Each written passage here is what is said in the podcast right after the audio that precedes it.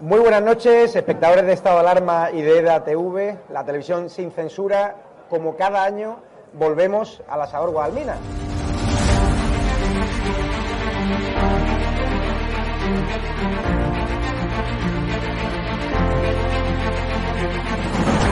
¿Por qué te gusta lo que hacemos? Porque es la verdad. Está muy bien está muy contenta. Señora, ¿les ha gustado el programa?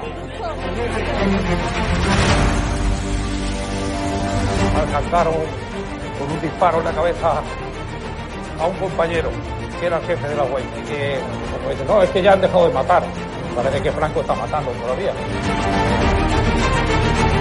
Cuando vivía Franco con la libertad de expresión, y ahora resulta que son ellos los que no nos dejan hablar a nosotros. Y hay que ir a por ellos. De defender causas que están silenciadas, los pequeños agricultores, los pequeños ganaderos, gente que nunca ha tenido un, un micrófono. Nosotros no nos hemos tomado nunca canapés en la sala VIP antes de entrar en, en un plato de televisión con monedero.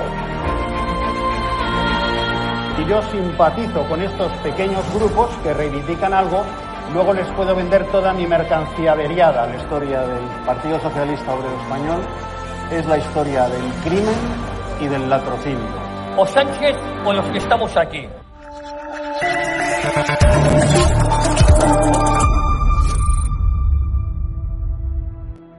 Muy buenas noches, espectadores de Estado de Alarma y edatv.com, un sábado más, con todos ustedes comentando toda la actualidad, y ya lo han visto en el título del directo, el tema principal, esa denuncia interpuesta, o esa querella, mejor dicho, interpuesta por eh, Vox a Irene Montero tras las declaraciones en una comisión en el Congreso de los Diputados de hace unos cuantos días por un presunto delito de corrupción de menores. Todos hemos escuchado esas lamentables declaraciones. Irene Montero va por ahí diciendo que es un bulo de extrema derecha, pero yo creo que es importante reflexionar, ¿no?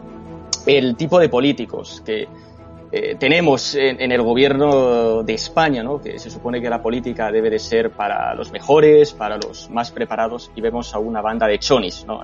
hablando mal, pero es la pura realidad, en un ministerio que trinca 500 millones de euros eh, al año. Además, una mujer que ha defendido a Infancia Libre, que es un grupo de secuestradoras, a María Sevilla, y muchos más ejemplos. ¿no? Esperemos que esta querella, por supuesto, vaya a buen eh, puerto. Y también tenemos cuestiones del Partido Socialista aumentando el despilfarro millonario por eh, parte de Pedro Sánchez, que nos dice que hay que apretarse el cinturón porque la cosa viene mal, pero él puede seguir repartiendo millones de euros a un montón de eh, chiringuitos. E Italia, mañana tenemos elecciones italianas, por supuesto, una cita electoral muy importante. Italia es un país hermano de España, es una economía importante dentro de la Unión Europea.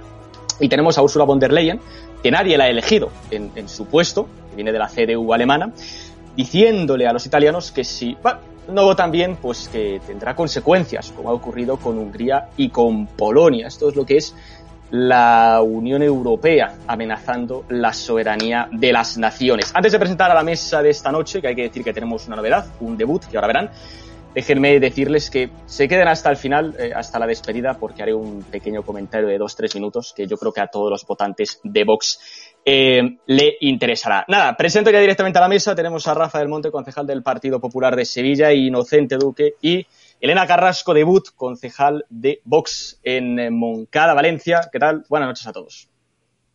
Buenas noches. ¿Qué tal? Buenas noches. Elena, bienvenida a Estado de Alarma. Muchas gracias. Aquí estamos para comentar toda la actualidad y sin más dilación vamos a pasar a lo primero, si queréis, que es un vídeo bueno, de Pilar Alegría, del Partido Socialista. Vamos a escucharla. Para tener ese estado de bienestar fuerte, para poder tener una buena sanidad y una buena educación, hace falta recursos, hace falta recursos públicos. Y por eso es absolutamente preocupante esta batalla y esta guerra despiadada que ha empezado el Partido Popular con eh, el tema de los impuestos. Por cierto, una alocada carrera que no sabemos quién está al volante. No sabemos si es la señora Ayuso, si es el señor Bonilla o si es el señor Aznar. Pero lo que sí que sabemos con esta propuesta es que el Partido Popular lo que pretende es lo que siempre ha pretendido, es dar más privilegios a la clase privilegiada. Porque este debate del debate de los impuestos no es una cuestión técnica, no es un debate técnico. es un debate mucho más profundo. Es un debate cultural y sobre todo es un debate de qué modelo de sociedad queremos y qué país queremos no solamente para nosotros, sino también para las futuras generaciones que vienen. Bueno, Rafa, y has escuchado a Pilar Alegría del PSOE, habla del Partido Popular, habla de los privilegios, de la bajada de impuestos, servicios públicos. ¿Cómo valoras las declaraciones, haciendo obviamente alusiones a tu partido por parte de Pilar Alegría? Bueno, pues en primer lugar hay que intentar deshacer un poco la confusión que creo que tiene la señora ministra entre dos conceptos fundamentales. Uno es el estado del bienestar y otro el bienestar del Estado. ¿no? Del bienestar del Estado y de las estructuras del Estado, pues se ocupa mucho el, Partido Socialista.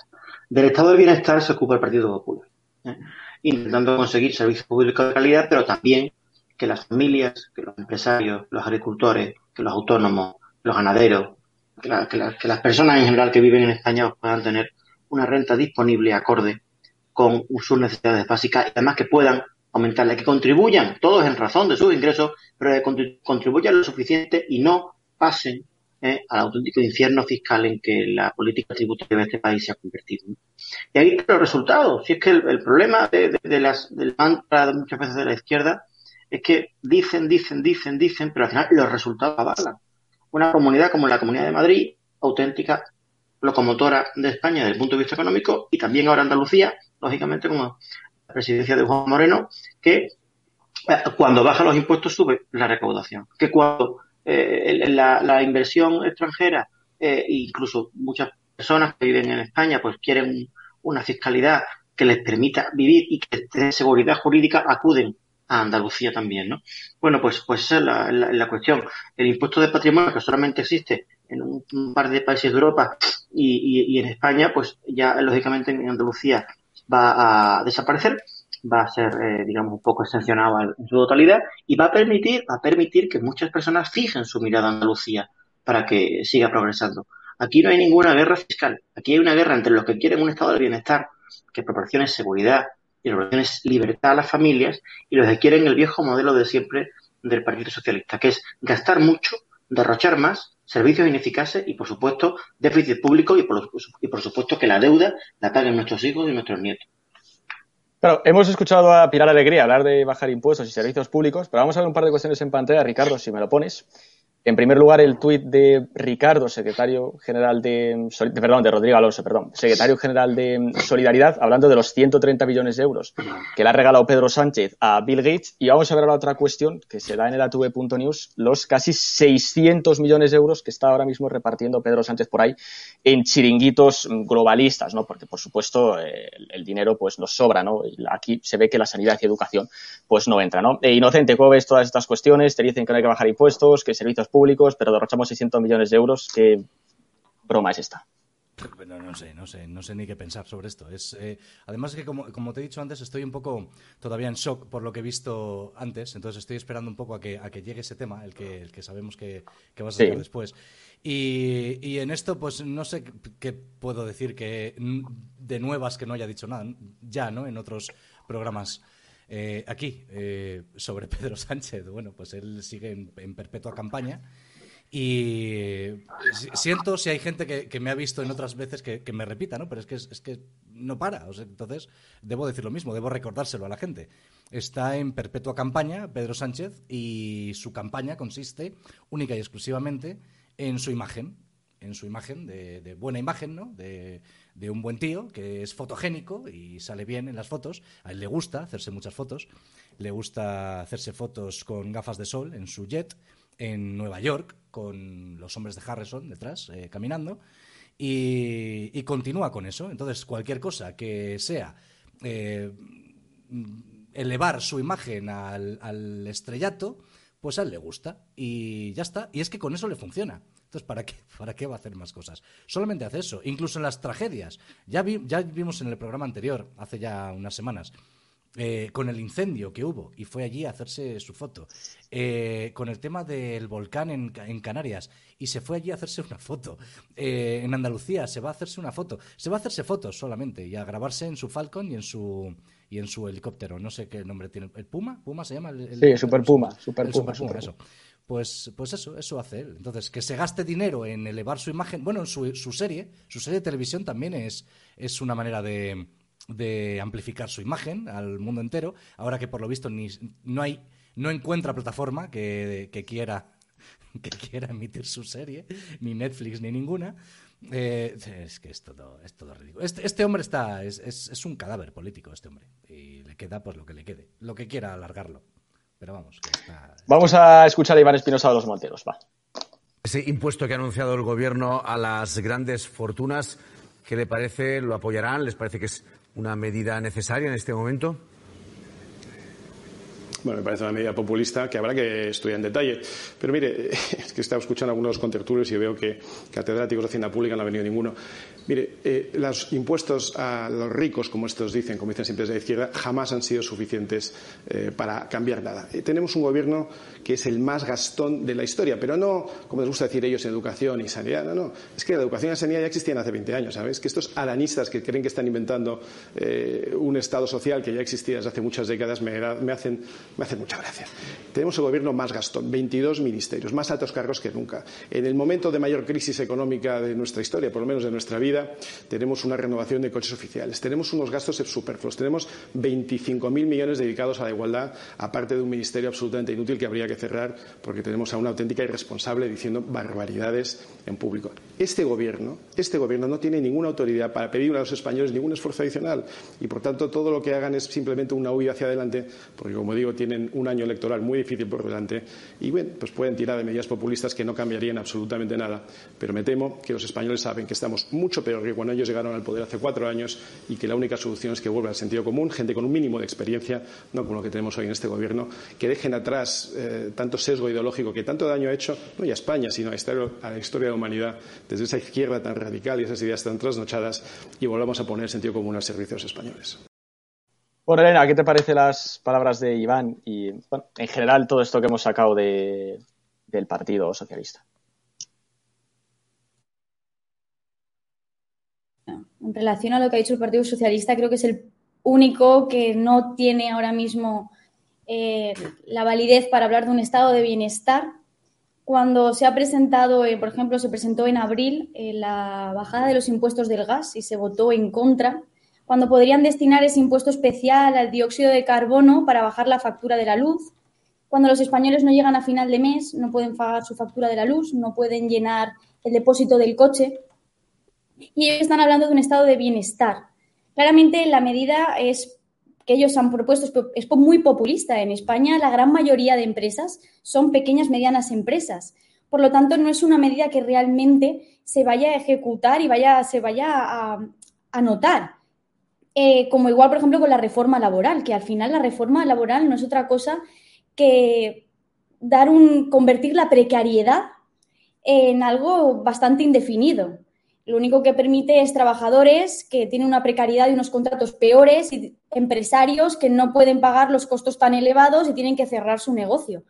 Es, irónico que abren de estado de bienestar cuando, por ejemplo, yo ando por Moncada y cada vez más negocios tienen que bajar su persiana porque no aguantan el ahogo fiscal del Estado, que como bien ha dicho, se, se gasta 20.000 millones de euros en un ministerio de igualdad, que ya hemos visto la barbaridad que ha dicho, que luego, como bien, ha, como bien ha dicho Duque, hablaremos de eso, o 17 millones de euros en los sindicatos para, claro, les interesa destinar ese dinero para que luego estén bien calladitos y no se manifiesten. Entonces creo que es el, el, gobierno que menos puede hablar de estado de bienestar. Creo que todos los españoles hemos visto y vemos a pie de calle cómo está, están arruinando a los españoles y a los negocios.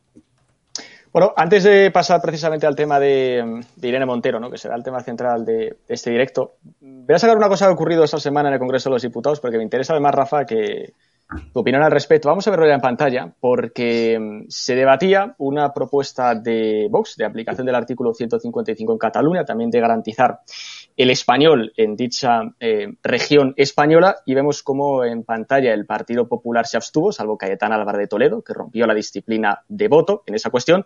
Y vamos a ver también lo siguiente, que nos dice la Gaceta de la Iberosfera, en, bueno, resaltando unas palabras de Feijó sobre ese bilingüismo cordial eh, que habló y, bueno, pues también eh, no votando a favor de esa propuesta de, bueno, sancionar, vamos a decirlo así, por que no esté garantizado la lengua vehicular nuestra, que es el español, en ese territorio, ¿no?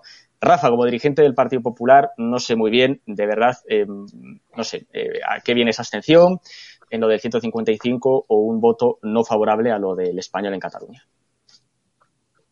A ver, aplicar el artículo 155 de la Constitución española en términos, eh, digamos, bélicos, si se puede hacer, se permite la comparación, es lo mismo que lanzar una bomba de grandes dimensiones desde el punto de vista legal a, a una comunidad. No, no. En el caso, en el caso del intento de, de secesión de, que, protagonizaron los independentistas hace ya algunos años, era necesario. ¿Vale?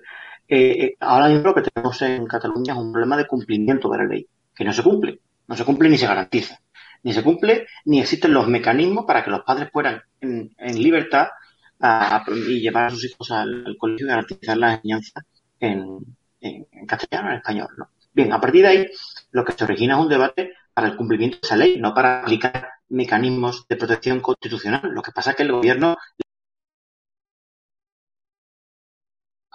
no para no para que no para no pensar en otras en otras cosas y por supuesto y aquí lo hemos lo hemos, lo hemos debatido largo y tendido muchas veces que es objeto quizás de una reflexión un poco más amplia el bilingüismo cordial que, que propugna el presidente Fijo es el encuentro absolutamente entre dos realidades que existen, que existen. Uno es el catalán y otro es el español, que tienen que convivir en absoluta tranquilidad y normalidad con el español, como pone la Constitución, con el deber de conocerla y usarla que tienen los españoles, pero también el catalán como la lengua de esa comunidad autónoma. Y, y, esa es, lógicamente, eso es lo difícil. Lo, claro, lo, lo, lo interesante, lo fácil quizás es irse a uno de los extremos del tablero a propugnar una cosa u otra, pero el encaje que de la necesaria convivencia es ese, es una, es una, es una convivencia en cordialidad entre, entre ambas lenguas, entre ese pozo cultural rico que es el catalán y por supuesto entre nuestra lengua, entre nuestra lengua de, España, ¿no? que es el español y el castellano. Y en esa, y en esa estamos. Lo que hay un problema de cumplimiento de la ley, la ley tiene que cumplirse. Y existen, existen mecanismos que por supuesto no son ahora mismo en este momento 155. Elena. Sí, pues mira, voy a coger las palabras que ha dicho mi compañero el señor Belmonte, que ha dicho que no se está cumpliendo la ley, pero el mecanismo es el, artículo 155. El artículo 155 dice que si una comunidad autónoma no cumpliera las obligaciones que la Constitución o las leyes se le imponga, se le aplica el 155. Entonces, al final, el 155 es una forma de que en, tiempo y duradero se aplique la legalidad y se se, restituya la legalidad que no se está cumpliendo. Entonces, el mecanismo es el 155, pero un 155 de verdad, no ese 155 de pacotilla que se hizo hace unos años y se permitió que el prófugo Puigdemont se fuera en el maletero hasta Bruselas. El derecho que, los padres piden de poder matricular a sus hijos en su lengua materna no se está cumpliendo. Entonces no se está cumpliendo el artículo 3 de la Constitución española ni la ley, ni la sentencia del Tribunal Constitucional del 25%. Por lo tanto, el único mecanismo que hay es la aplicación del 155 para que se restituya la ley y se cumpla la Constitución española. Al final solo es pedir que se protejan a todos esos niños y todos esos padres que tienen, tienen la capacidad y tienen el derecho de poder elegir en qué lengua matricular a sus hijos. O, por ejemplo, como hemos visto en Valencia, que una profesora de música con 35 años de cursando su profesión ha sido despedida porque no tenía el título de valenciano. Ya no solo Cataluña, está también bajando toda esta imposición lingüística a Valencia. Entonces, si esto no se para, cada vez eh, la, saltar y pisotear la ley de esta manera será más habitual. También es cierto que podemos ver las contradicciones de, de Feijó, que él aplicaba unas políticas primas hermanas de las que se están aplicando en Cataluña en la Junta de Galicia. cuando se imponía eh, los documentos, los rótulos o la administración educativa eh, se utilizara simple y únicamente el gallego. Entonces, claro, entendemos que en esta manifestación que hubo en Barcelona, el señor Feijó no acudiera y eh, se quedaron un poco de lado a la hora de votar a favor de la aplicación del 155. Inocente, si quieres añadir algo en esta cuestión, y ahora Rafa te vuelvo a dar paso por alusiones. Eh, no, la verdad es que no. Eh, prefiero casi escuchar a Rafa. Me gusta el, debate que están teniendo entre ellos dos. Pues yo, al fin y al cabo, no, formo parte de, ningún, de ningún partido y me gusta que, pues, que continúen. Pues perfecto. Sí, sí. Rafa. Quedemos espectáculo, ¿no? ¿Verdad, Elena? Bueno, eh, no, pasa nada. Estamos aquí. no, vamos a ver. evidentemente, pues, quizás con mucho del programa, pero existe un principio fundamental en la aplicación de las leyes, ¿no? Que es el principio de proporcionalidad de Uno cuando, cuando, cuando tiene una caída y se raspa una rodilla o sangra, no, no, no se abre en canal la pierna porque haya pasado algo. Ese principio es básico a la hora de la aplicación. Eh, ese artículo, ese artículo que vuelvo a reiterar, es un artículo grave y necesario en la Constitución para amenazas reales y constantes a la presidencia del Estado, se utiliza cuando evidentemente es necesario, pero implica una suspensión de determinadas facultades que es necesario después llenar. Y en, ese, en este momento estamos en un problema de la aplicación de la ley. Y el Partido Popular reclama la aplicación de la ley para que los padres, los padres, puedan, eh, digamos, escolarizar a sus niños en castellano. Y, esa, y, en, y en eso estamos. No, no, en, no en intentar hacer discursos maximalistas, porque los discursos maximalistas llevan a soluciones que muchas veces no se frustran en la realidad porque no se pueden porque no se pueden aplicar. Bueno, ahí estamos, ¿no? Ahí estamos. Y por supuesto estamos en la, en la construcción de una alternativa. Vuelvo a reiterar, en la convivencia de las lenguas, tanto el gallego, el vasco, el catalán, porque son realidades que tienen siglos de, previdencia en, en, nuestra nación y en España, ¿no? Y bueno, pues de contradicciones, de contradicciones. Para mí no, he apuntado aquí algunas contradicciones. Mira, eh, eh, eh, poner a un, una señora de Alicante, empadronarla en Granada, presentarla a candidata a la Comunidad Autónoma de Andalucía, que diga que se va a quedar la legislatura y que dimita, eso sí que es una contradicción muy grande de un partido político. Pero bueno, los resultados están ahí y eso lo ven enseguida los electores. ¿Quieres añadir algo, Elena, o pasamos a lo siguiente? Sí, simplemente decir que ante una mafia golpista que pisotea por encima de todas las leyes y la Constitución española, la única proporcionalidad es la aplicación del 155. Si no, vamos a volver a ver cómo año tras año cada vez va peor la educación en Cataluña y está pasando en Valencia y la única forma de, atajar este tema es aplicar el 155. Yo, antes de pasar a lo siguiente, déjame decir una cosa, porque también quiero eh, decir que me parece increíble eh, que en este país se permita que haya una sentencia del Tribunal Supremo y que diga no la quiero cumplir y no pase nada. Pues imagináis que alguno de vosotros os condena al Tribunal Supremo y decís que no vais a cumplir, lo que pasaría. Aquí tenemos unos individuos que dicen no lo cumplimos. Y da igual, lo que dice que, como ya he comentado muchas veces aquí, el sistema no es que esté muy bien. Pero bueno, vamos a pasar a lo siguiente, si queréis, que es ya el tema central, obviamente, y donde más nos vamos a extender, que es, eh, bueno, pues las declaraciones, ¿no? de Irene Montero. Hemos tenido ahí la querella de Vox por incitación al delito de corrupción de menores, porque obviamente todos escuchamos las declaraciones ¿no? en esa comisión del Congreso de los Diputados, eh, a pesar de que diga que es un bulo de extrema derecha. Pero bueno, yo quería decir antes que eh, si todos hemos sido testigos, todos hemos escuchado lo que ha dicho y aún así dicen que es mentira y estamos manipulando, no me quiero ni imaginar cómo nos cuentan la historia de hace unos cuantos años, ¿no? Pero bueno, vamos a escuchar a Irene Montero, que ha estado hoy en la cadena serie, ha dicho lo siguiente para todo, pero creo que honestamente forma parte, como digo, de esas campañas de violencia política que, por supuesto, incluyen el acoso mediático, el acoso judicial. E insisto, esta no es la primera vez ni será la última, por desgracia, eh, y no solamente contra mí, la despliegan contra todas las mujeres feministas que estamos tratando de avanzar en derechos, no solamente las que estamos en la política institucional, también las que trabajan desde la sociedad civil. Y creo que la mejor respuesta la da el movimiento feminista organizado cuando dice este es ya un país feminista y lo que necesitamos son instituciones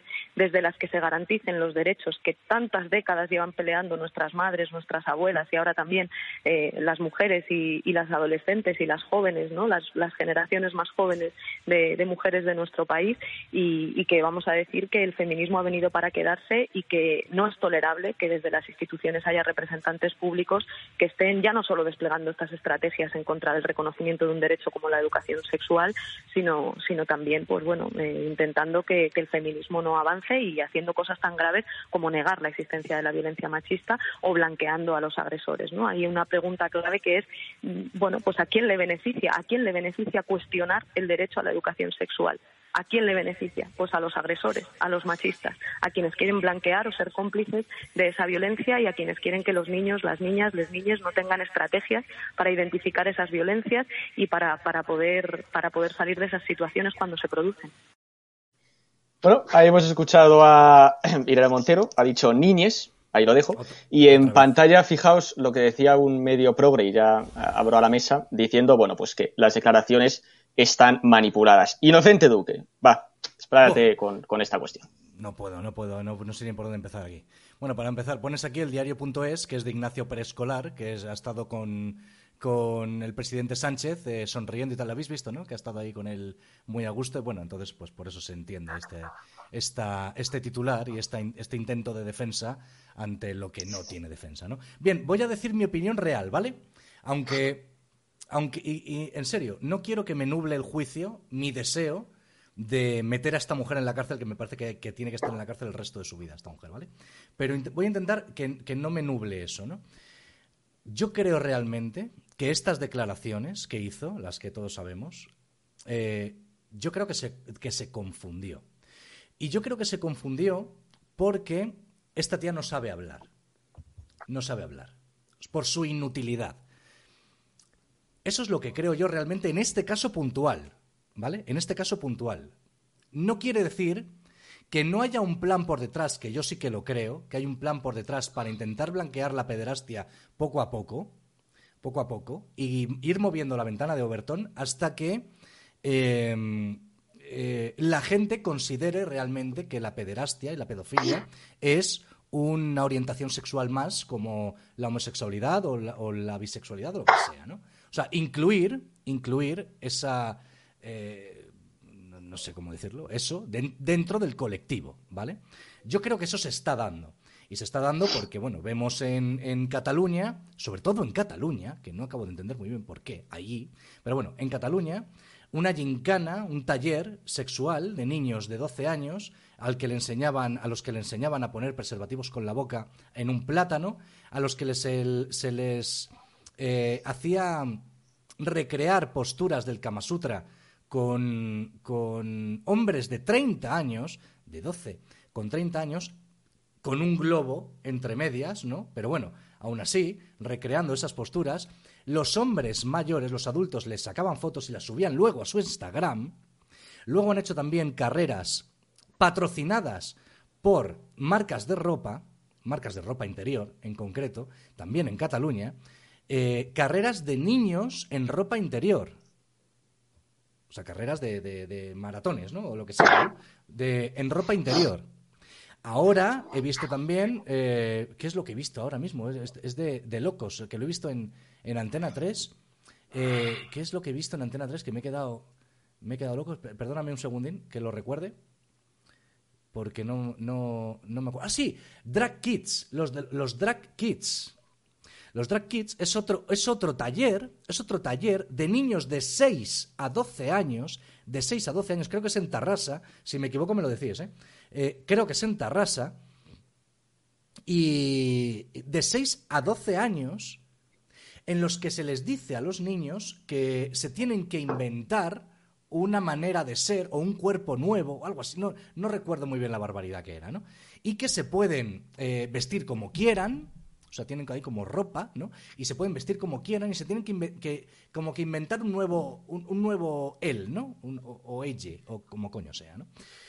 Y entonces, ¿qué ocurre? Que efectivamente hay, o da la sensación, de que poco a poco se va normalizando más este tema de, eh, de la pedofilia, ¿no?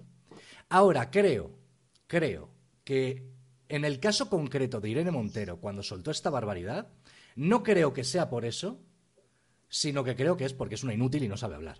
Porque ya ha demostrado otros episodios así, como lo de portavoza, por ejemplo, cuando soltó lo de portavoza, porque no tiene ni idea, entonces dijo portavoz y portavoza, en su afán por intentar eh, dar a la galería el- el- la neolengua ¿no? y el mensaje este eh, paritario.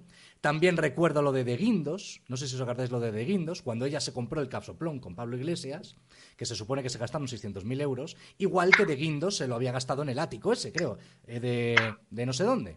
Y recuerdo que ellos achacaban, ¿cómo se pueden comprar, cómo se pueden gastar 600.000 euros en un, en un ático en Madrid, no sé qué, y luego se lo compran ellos? Se compran ellos, o sea, se gastan ellos 600.000 euros en un casoplón gigantesco en, un, en Galapagar.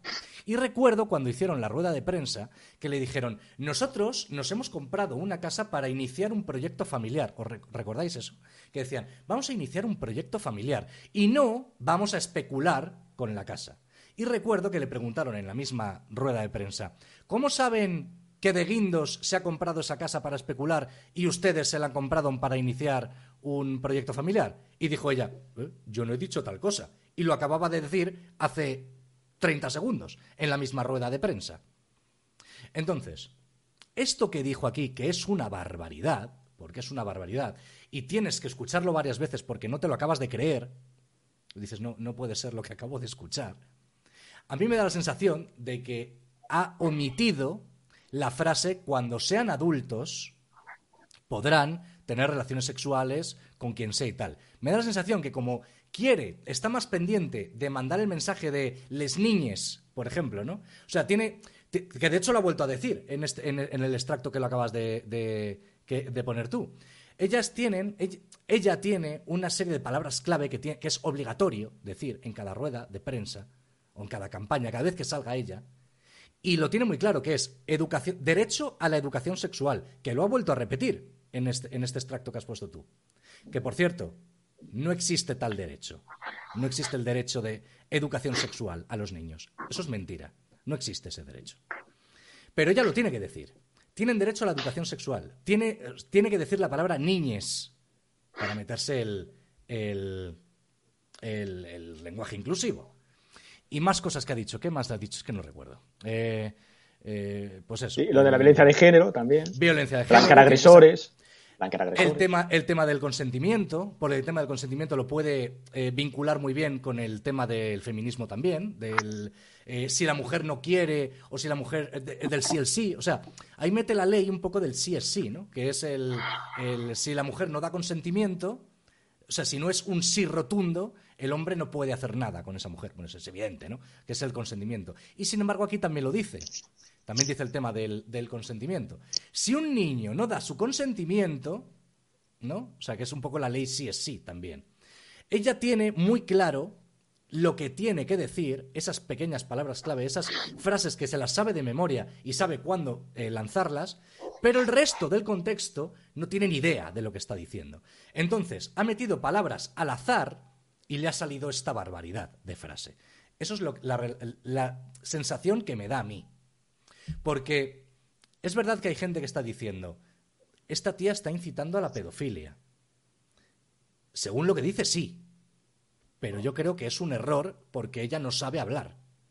Hay, otras, eh, hay otros casos en los que sí se incita a la pedofilia, desde mi punto de vista, clarísimamente, como los casos que he dicho antes, que son, que, bueno, es que me parece corrupción de menores. Yo no sé ni, ni cómo además, que he visto esto en Antena 3 y además los, los periodistas, los que estaban dando la noticia, estaban como, como quien oye llover. Ah, pues mira, se ha celebrado un taller que se llama Drag Kids y en ese taller están los niños donde se pueden disfrazar y pueden... Pero tío, eh, ¿pero cómo se puede estar dando esa noticia co- con esa cara de culo y con ese, ese eh, tono de no pasa nada en la vida? Tío, que, son niños de seis años y le estáis haciendo que se travistan. O, ¿Cómo se dice? ¿Cómo se diría? Sí, que, se, que se travestiesen, ¿no? Y son adultos que están viendo a niños trasvestirse. Porque son unos degenerados y unos pervertidos. Y quieren ver a niños en esas circunstancias. Y no se puede dar esa noticia como, ah, pues mira, eh, ha ganado la carrera de tal eh, este deportista. No, no se puede. Porque cuando tú hablas, o cuando el periodismo o las noticias hablan de, una, de un caso de violencia de género, no ponen ese tonito eh, infantil y de que no pasa nada. Ponen música atroz y ellos muy serios hablando de, pues, un nuevo caso de violencia de género. Estamos todos eh, con la víctima y esperamos que esto no se puede repetir, esto es una lacra, esto es no sé qué. Y esto lo dicen como quien, como, quien oye llover. Están intentando normalizarlo. Pero en concreto, creo que lo que ha pasado con Irene Montero no iba por esos derroteros, sino que la tía no se sabe explicar, porque eso sí que lo ha demostrado en, en anteriores ocasiones. Es mi opinión. Elena. Pues yo creo que sí que iba con intenciones. Es decir, yo ya estaba esperando estas declaraciones de hace unos años porque han sido aberrantes y son aberrantes estas declaraciones, pero toda la introducción de la ideología de género, como tú decías, con los talleres drag kids, o la hipersexualización de los menores, toda la introducción que ha ido haciendo de la ideología de género, como tú has dicho, la apertura de la, de la ventana de Overton, todo esto ya lo hemos visto con, por ejemplo, con figuras feministas que, Irene Montero admira, como Simone de Beauvoir, o hemos visto ya movimientos MAP que se asocian a lobbies ideológicos LGTBI, por ejemplo, en California, que ya están pidiendo la despenalización de, de la pederastia. Entonces, yo no creo que esto haya sido aislado, sino que sí que ha empezado una intencionalización, una intención de hacer estas declaraciones. Es decir, ella sí que tiene en mente esta, estas ideas. No creo que haya sido un error. Un error puede ser cuando se traban les niñes, porque no es un lenguaje común. Pero sí que es cierto que estas declaraciones que son tan aberrantes y que son muy graves, hay que, hay que batallarlas, como hemos hecho desde Vox, que las hemos presentado ante la Sala Penal del Tribunal Supremo. Y, pero cuando dice que esto es una, una persecución de la ultraderecha no es cierto. No ha sido Vox el único que se ha querellado. Hay más asociaciones en defensa de los derechos de los niños que se han querellado en contra de sus declaraciones. Por lo tanto, no es una persecución de la ultraderecha. Es que estamos hablando de unas declaraciones en una sede que no, no es libertad de expresión, es hacer alegaciones de, un delito tipificado en el, en el Código Penal. Son unas declaraciones muy graves y ya no solo que atentan contra el Código Penal español, sino que también atentan contra declaraciones de ordenamientos internacionales, como por ejemplo el Convenio del Niño en Nueva York de 1989, en su artículo 14, que dice que no se puede inducir al abuso sexual. Todo esto lo pisotea. O sea, que ya no estamos hablando solo de España, del, del Código Penal español. Yo creo que sí que hay intencionalidad y creo que es un inicio, como bien has dicho, de, apertura de la ventana de Overton para empezar toda esta, toda esta ideología de género que tiene detrás unas cuantas, eh, un objetivo muy claro, que es la despenalización de, la pedofilia. Al final eh, han empezado a debatirse el consentimiento, pero llegará un momento que ya no se hable del consentimiento, que es al final el objetivo al que ellos quieren llegar, yo creo. Rafa. Con, Inocente que, eh, que evidentemente sí hay un, hay movimiento eh, fundamentalmente filosófico, ¿no?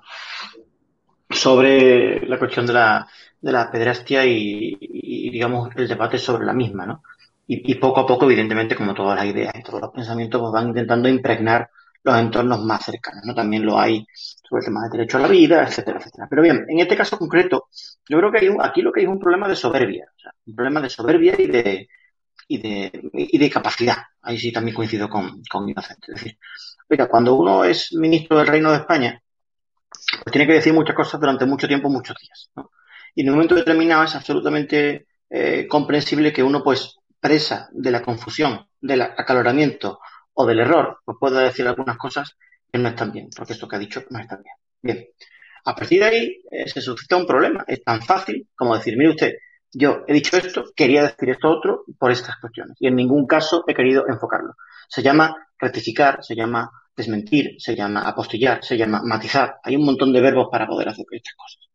Bien, cuando, cuando esto no se produce, esto no se produce porque precisamente la persona que ocupa ese cargo público, ese ministerio, como Irene Montero, expresa fundamentalmente de una gran soberbia que viene también en su, en su formación política, que viene adobada de esa especie de superioridad eh, moral y cultural que ellos tienen que tener sobre todos los demás, porque ellos únicamente tienen la verdad, la verdad revelada, y en segundo lugar por su propio comportamiento como responsable político.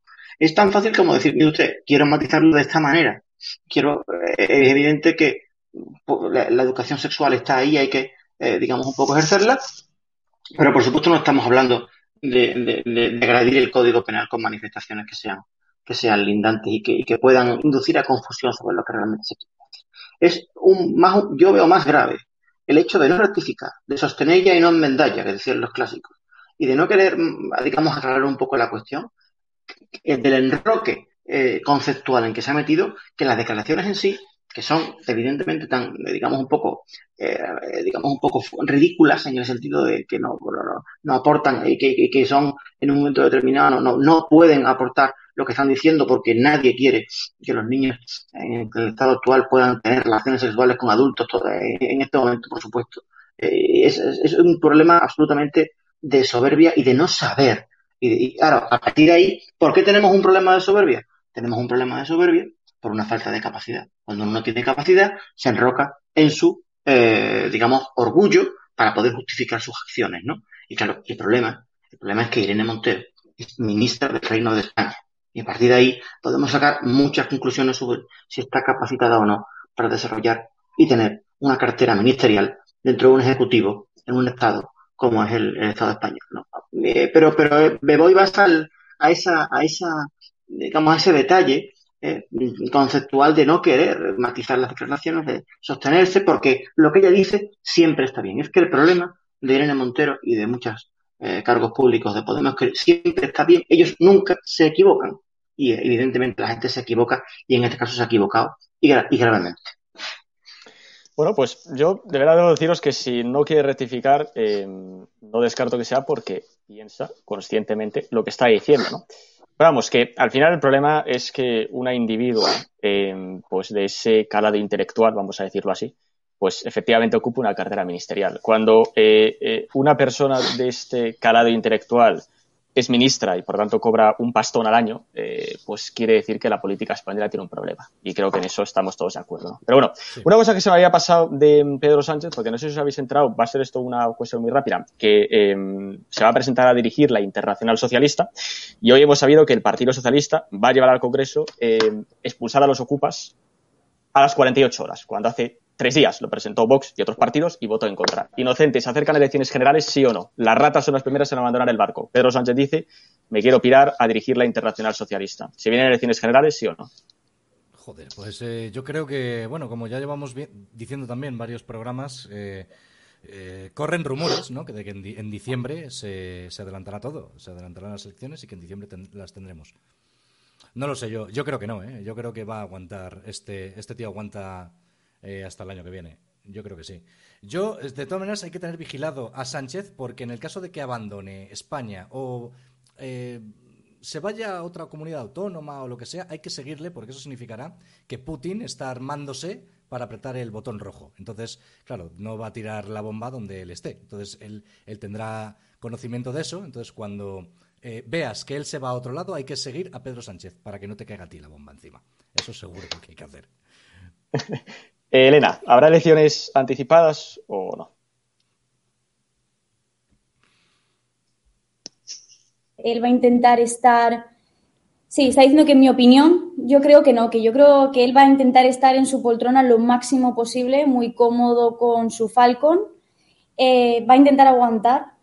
Y sí que es cierto que luego ya se está buscando otro, otro lugar, pero al final, una persona que para estar ahí ha pactado con los enemigos de España, ha pactado con los herederos de ETA, ha acercado a, a, los terroristas a Vascongadas, no creo que vaya a adelantar las elecciones. Va a aguantar lo máximo posible en su sillón y yo creo que está claro que estamos ante una persona narcisista que ante todo lo que le, lo que le prima es él y no mira por el bienestar de los españoles. Por lo tanto, no creo que convoque elecciones para diciembre. En cuanto a lo de los ocupas, es cierto, Vox lo ha presentado hace poco y se votó en contra.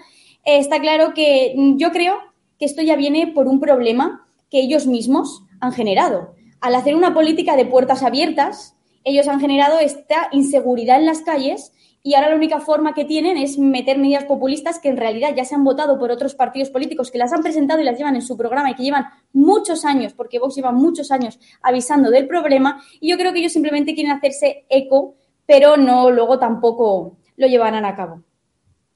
Rafa.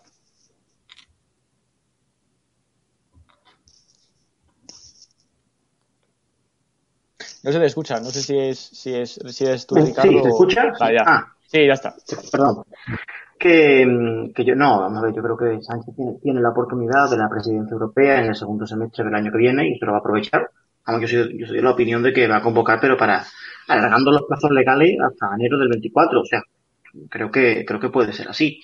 ¿Por qué? Porque tiene esa presidencia y que creo que la candidatura internacional socialista es para intentar también pues verse reforzado. Es decir, mm, eh, yo no, no suelo, no, no, suelo dar por, por amortizado a ningún rival adversario político, eh, teniendo en cuenta además que no soy sospechoso de que, eh, lógicamente, lo que quiero es que el adversario político salga lo antes posible de su responsabilidad y, lógicamente, presentar el proyecto y la propuesta entre el Partido Popular y, del, y de Alberto Núñez Feijóo para la, presidencia del Gobierno de España.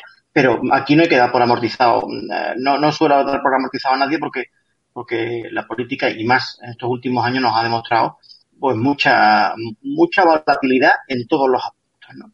A partir de ahí, no, no porque quiera aguantar. eh, eh, lógicamente también, eh, como, dicho, como ha dicho Elena, también por, por alargar todo su periodo presidencial, hay un componente de narcisismo seguro, y también porque quiere intentar capear quizás la parte peor de la crisis que puede venir económica, intentar también que algunas de las medidas populistas, peronistas que está implantando pueda narcotizar económica y políticamente a la población para, para que evitar el desgaste y a partir de ahí intentar intentar resistir eh, el gobierno eh, sumando con todo lo que ya está sumando, ¿no? Que, y, y- y- y a eso y a eso va a jugar seguramente todo el tiempo que pueda. Bueno, vamos a pasar, si queréis, ya a lo último, que obviamente hay que hacer referencia ¿no? a las elecciones de Italia que tenemos mañana y vamos a escuchar unas declaraciones de Ursula von der Leyen que quiero resaltar que nadie, ningún ciudadano, la ha votado para que esté en ese puesto. Vamos a escucharla. We'll see. If things uh, go in a difficult direction, I've spoken about Hungary and Poland. We have tools. If things go in the right direction, and people, as a body that is always Bueno, ahí la hemos escuchado medio amenazando a los italianos eh, que si votan mal mañana, ¿no? Como parece que han hecho los húngaros, los polacos, los suecos hace un par de semanas, pues va a poder tener eh, consecuencias, ¿no? Esta es la maravillosa democracia que defiende esta gente. Vamos a ver unas declaraciones ahora en pantalla de hoy mismo de Ignacio Garriga y ahora te preguntaré, Elena, eh, hablando de Meloni, ¿no? Que es un referente para Vox. Obviamente sabemos que el eh, Fratelli y Vox son partidos eh, hermanos, además comparten grupo parlamentario en el ECR. Eh, ¿Qué esperas de mañana y qué te parecen estas declaraciones de Ursula von der Leyen, dejando bien claro que la soberanía de los estados le importa un pimiento a muchos burócratas de Bruselas? Pues a mí me parece que lo que ha hecho es amenazar al más estilo, al puro estilo siciliano, a los eh, votantes italianos a vísperas de las elecciones nacionales. Sabe que la victoria de Giorgia Meloni va a impulsar las ideas conservadoras en otras naciones, como es Vox en España. Eh, al final tienen mucho miedo, que es lo que, lo que ha dicho mi compañero Ignacio Garriga en una entrevista, y es que es un movimiento que no se puede frenar y la victoria de, de Giorgia Meloni será el impulso de Vox. Al final nosotros somos partidos que apostamos por, por el Estado de la Nación y porque se respete eh, la soberanía de cada país. Y eso al final a las élites globalistas de Bruselas pues no les hace mucha gracia. Entonces aquí yo creo que viene ese tipo de amenazas eh, hacia los votantes eh, italianos por miedo a que se imponga todo ese tipo de partidos que apostamos por la soberanía nacional. Inocente, ¿cómo ves estas declaraciones, las elecciones de mañana? Si las estás siguiendo mucho o no, pero ¿qué te parecen estas cuestiones? Eh, a mí me gusta mucho, me gustaría mucho que ganara esta mujer. Mira que no la sigo demasiado y, no, era no era muy fan de ella eh, al principio. Eh, recuerdo que ella, que Macarena Olona en las, en las andaluzas la puso de ejemplo en algún, en algún momento y no me pareció una buena, eh, una buena estrategia poner a esta mujer eh, como ejemplo en ese momento. Ahora sí, ahora sí. Ahora sí me parece un buen ejemplo. Y deseo que gane. Deseo que gane esta mujer. Y para hacer la batalla. Bueno, quería. Si, si me permites hacer un, Sí. un- un tal. Porque me da la sensación de que la gran batalla que hay que hacer aquí. La gran batalla que hay que hacer aquí, aquí en contra de todas estas políticas que vienen desde la Unión Europea es eh, estar a favor de la familia, de la familia nuclear, de la familia tradicional, padre, madre, hijos, y defender la familia. Más que el Estado, más que la nación, más que la patria, más la familia. Eso es lo más importante que se debe defender. Cualquier partido que, se, que pretenda estar en una posición seria y real con lo que estamos viendo y con lo que viene de la Unión Europea y con lo que viene de Estados Unidos también, Occidente en general, se debe defender la familia. Lo primero, la primera consigna que se debe defender, la familia.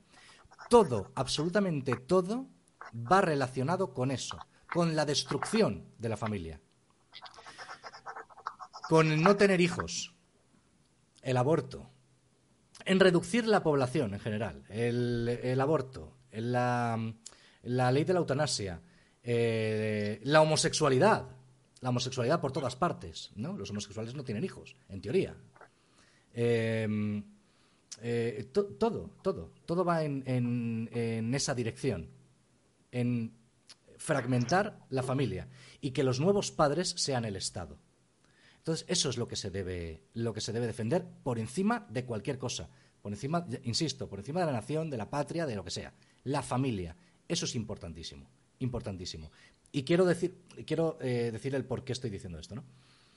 En Francia, el Tribunal de Estrasburgo avala que en Francia se prohíban las imágenes en anuncios de niños con síndrome de Down si salen sonriendo. No puede haber anuncios de niños con síndrome de Down si salen sonriendo en Francia. Porque se supone que un, niño con síndrome de Down no puede ser feliz por ser síndrome de Down. Y esto es un mensaje para eh, esta, noticia es real, ¿eh? Parece fake y parece... Esta noticia es real. Y, y esto es un mensaje velado de si ves que tu hijo viene en estas condiciones, aborta. Esto que estamos viendo también de, de, intentar blanquear poco a poco la pedofilia es también una manera de eso. Las, la gente dice, pero ¿a qué mundo voy a traer a un hijo? Elijo no traerlo. Antes, en tiempos A, con los roles tradicionales de familia, que el padre salía a trabajar y la mujer se quedaba en casa eh, cuidando del hogar y demás, un padre, un padre, con el sueldo del padre, mantenía a la mujer y a los cinco hijos que tuvieran, o seis hijos. Hoy en día, una pareja que trabaja, él y ella, no llegan a fin de mes y no se plantean tener hijos porque no saben qué hacer con él. Y se fomenta además que tengas perrito, porque los perros son muy bonitos y, tal, en lugar de que tengas hijos. O sea, todo va en relación a eso. De verdad, ¿queréis hacer una buena oposición? Se los digo a los dos, ¿eh? que son los que militan en partidos. ¿Queréis hacer una buena oposición? La familia, lo primero. La familia, nuclear. La familia, padre, madre, hijos. Eso es. Eso debe ser el principal, eh, la principal consigna de la campaña. Eh, bueno, eh, intervenir opinando sobre elecciones de, de, digamos, de, estados que no están dentro, que están en la Unión Europea, por parte de una responsable como la señora von der Leyen, días antes, concretamente casi casi la víspera, pues creo que no, no, no, hay que tener un poquito de respeto eh, por los procesos internos, porque está el principio de respeto a los procesos internos de cada, de cada país, ¿no? Eh, y, bueno, pues en ese sentido hay que ser, hay que ser siempre prudente. La señora Meloni, pues yo, yo una única referencia que tengo de ella es el, una intervención que tuvo en un meeting en Andalucía antes de las elecciones y la verdad que a mí no me causó el discurso, el tono del discurso, el tono del discurso creo que, que causó el efecto contrario que ella pretendía. Pero bueno, ahí están después los hechos, ¿no? A partir de ahí, sí es cierto que, que, mañana Italia es un estado histórico de la Unión Europea, pues vota y, vota en libertad y evidentemente sí, la, noticia es que quizás la, izquierda no va, a alcanzar el gobierno, con lo cual con lo cual se abre una ventana diferente que hay que tratar con y gestionar con, prudencia, con prudencia y también con oportunidad para poder desarrollar políticas por la libertad y de la libertad económica y de la libertad personal, siendo consciente también de que hay algo en lo que estamos, eh, digamos, inmersos que es eh, bueno como es el proyecto europeo. El proyecto europeo y el proyecto global, sí, en un mundo cada vez más conectado y cada vez más interdependiente en el que tenemos que gestionar esta interdependencia de personas, estados, empresas, instituciones, pero que, que lo que podemos, lo que tenemos que tener es generosidad para convivir y no una mentalidad tan aislacionista, sino también saber tender los puentes entre las diferentes naciones, entre los diferentes estados, para construir una y seguir construyendo una Unión Europea que permita respuestas tan, tan unívocas como la que se ha tenido con la agresión rusa. Bueno, os dejo un mensaje final a los tres de lo que queráis y nos vamos. Va, Elena, empiezas tú. Sí, pues yo aprovechando el tema de la familia, decir que estoy totalmente de acuerdo. Hay que defender la familia porque la base de un Estado fuerte son familias fuertes. Cuando tú debilitas a la familia, tienes estados débiles. Por lo tanto, hay que impulsar al máximo las políticas de la familia y creo que eso Vox eh, está a la altura. Yo misma, como concejal del Ayuntamiento de Moncada, he presentado múltiples propuestas para defender a la familia, para apoyar la natalidad y para proteger a las familias numerosas.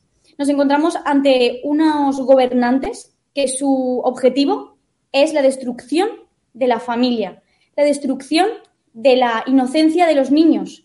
Y desde Vox creo que podemos decir con, total serenidad que este tipo, este tipo, de políticas en defensa de la familia eh, están desde el principio y siguen defendiéndose dentro de nuestro partido. Es muy importante que la familia abandere las políticas actualmente en la sociedad que estamos ahora y donde estamos viviendo la introducción constante de la ideología de género, tanto en los colegios como en las instituciones, como intentando en, las empresas a través de la Agenda 2030, eh, defender por encima de todo la, familia para tener un Estado fuerte.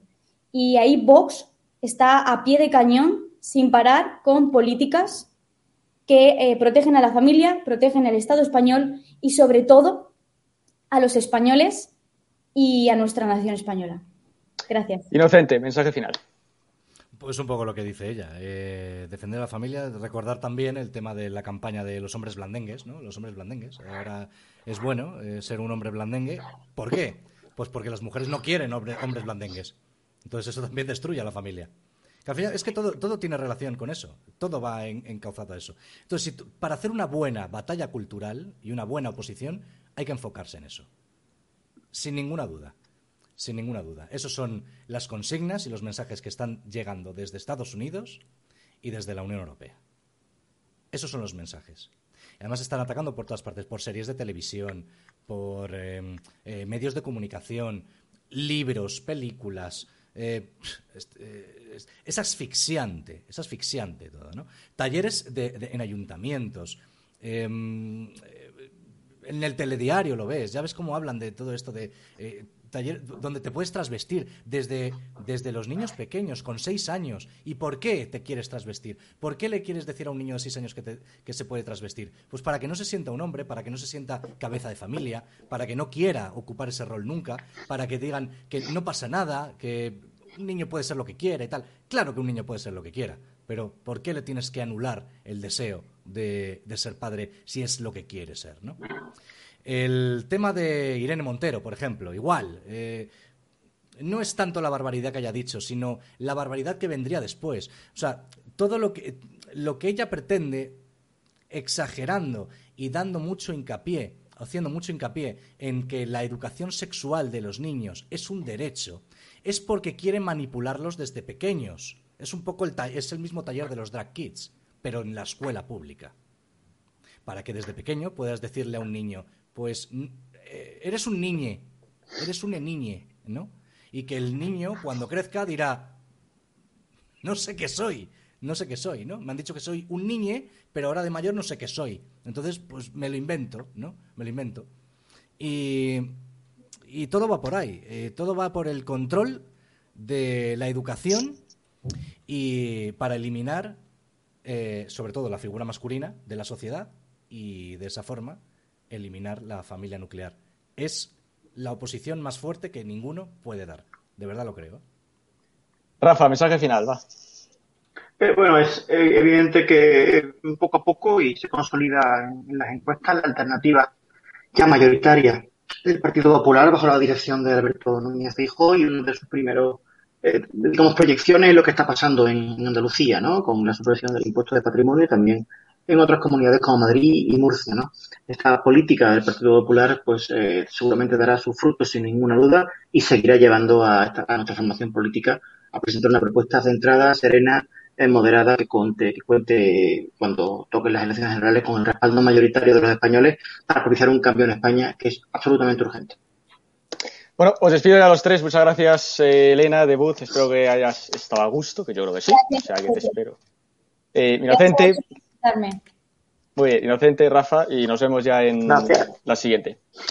Y a los espectadores de Estado de Alarma, que hacemos la despedida habitual, por supuesto que pueden vernos en la página web, en edatv, perdón, .com, con todos los eh, programas, incluido también poder colaborar con eh, nosotros, tanto haciéndose socios como donaciones, eh, bueno, pues para quien pueda permitírselo, como siempre digo, o donación directa en cuenta bancaria que aparecerá ahora en pantalla, ES72 2085 9298 7803 3043 1954, ahí está, y el número de Bizum 678 566 760. También pueden apoyar, compartir los vídeos, sedatv.news para estar informados. Y yo hay que decir que me quiero despedir porque os he dicho al, al principio quédense al final porque quiero hacer un pequeño comentario de dos, tres minutos, ¿no? Porque todos ustedes saben perfectamente cuál ha sido el monotema de la semana. Por supuesto, no lo he querido tratar en el día de hoy. Pero lo que sí que um, puedo asegurar es que todos los medios de comunicación del viejo bipartidismo, tanto del Partido Popular como del Partido Socialista, van a tener un único objetivo de aquí a la cita electoral del mes de mayo, que es silenciar a Vox y claramente iniciar un acoso y derribo de la formación. Ya tienen toda la maquinaria engrasada, lo triste es que haya gente que estaba antes con nosotros que también quiera participar de todo ello. Por eso, como siempre digo, hay que estar al 100%, al pie del cañón y cabeza alta y convicciones firmes, ¿no? Porque realmente hay que presentar una clara alternativa, ¿no? Eh, bueno, pues en este caso a lo que tenemos, a la Agenda 2030, que una de las características que defiende es precisamente eh, lo que ha dicho Irene Montero, eh, intencionadamente, y muchas otras más eh, políticas eh, lamentables que quieren imponer en muchos países de Europa. Y todos sabemos perfectamente qué partidos llevan el pin multicolor en la solapa de la camisa iramericana y qué partido lleva el pin de España en la solapa de la americana y la camisa. Por lo tanto, está claro, obviamente, cuál es la única opción votable. Pues nada, yo me despido y nos vemos ya el próximo sábado con mucho más. Hasta luego.